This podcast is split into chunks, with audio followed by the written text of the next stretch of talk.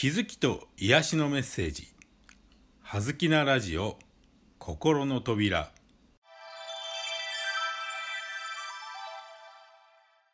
皆さんこんにちは。葉月光栄です。はずきなラジオ心の扉。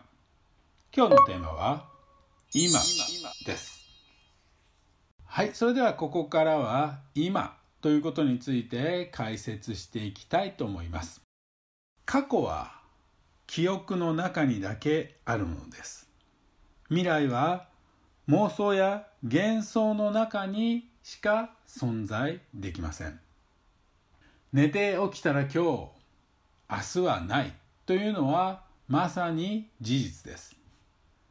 過去を私たちは生きてきたと思い込んでいますが本当に過去生きてきたことを証明することはできるでしょうか？写真がある。昨日やり取りしたメールが残ってる。卒業アルバムがある。両親や兄弟が過去のことを古い友人が過去のことを思い出話をしてくれる。それによって私たちは過去があると思い込んでいますがでは実際にその過去を今ここで体験することはできるでしょうか。これは未来も同じです。あんなことをしたいこんなことをしたいこういう未来を望む。もちろんそれは自由にできますがではその未来を味わうのはいつでしょうか？どこでしょうか？それは本当の未来でしょうか？いいえそうではありません。それが実現したらその時が今なのです。つまり今は過去から見るともちろん未来であり未来から見ると過去ですが実はそれは時間という概念の中で限られた単なるイメージの問題で私たちが実際この肉体を持って生きているのは今今今この今の連続でしかないということをぜひ覚えておいてください。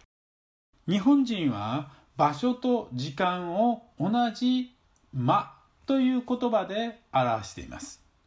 束の間だったり間に合うとか間に合わないとかいうのはこれは時間のことですね。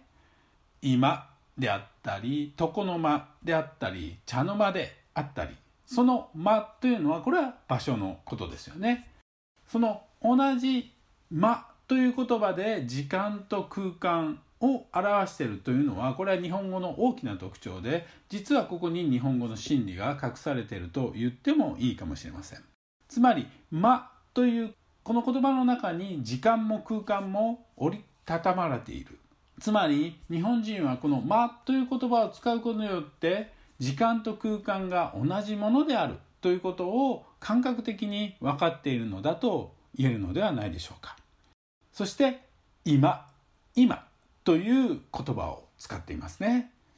今とは命の間。つまり命がある時間と空間のことを今呼ぶのではないでしょうか。私たちはそう今にしか生きられないのだということをここでもう一度きちんと認識しておく必要があるのではないでしょうか。今幸せでない人は未来ももちろん過去も幸せになることはできません。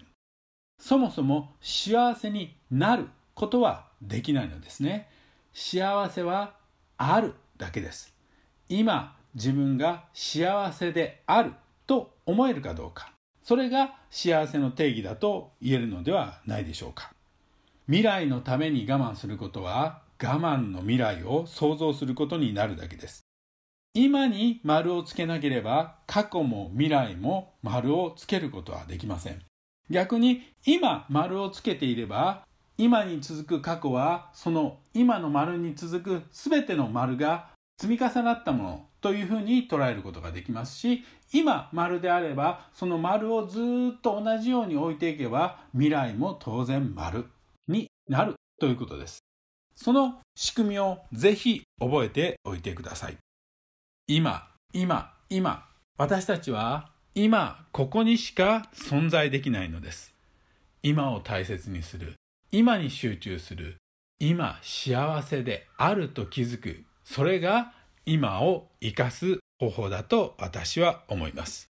参考にしてみてください。ありがとうございました。葉月光栄でした。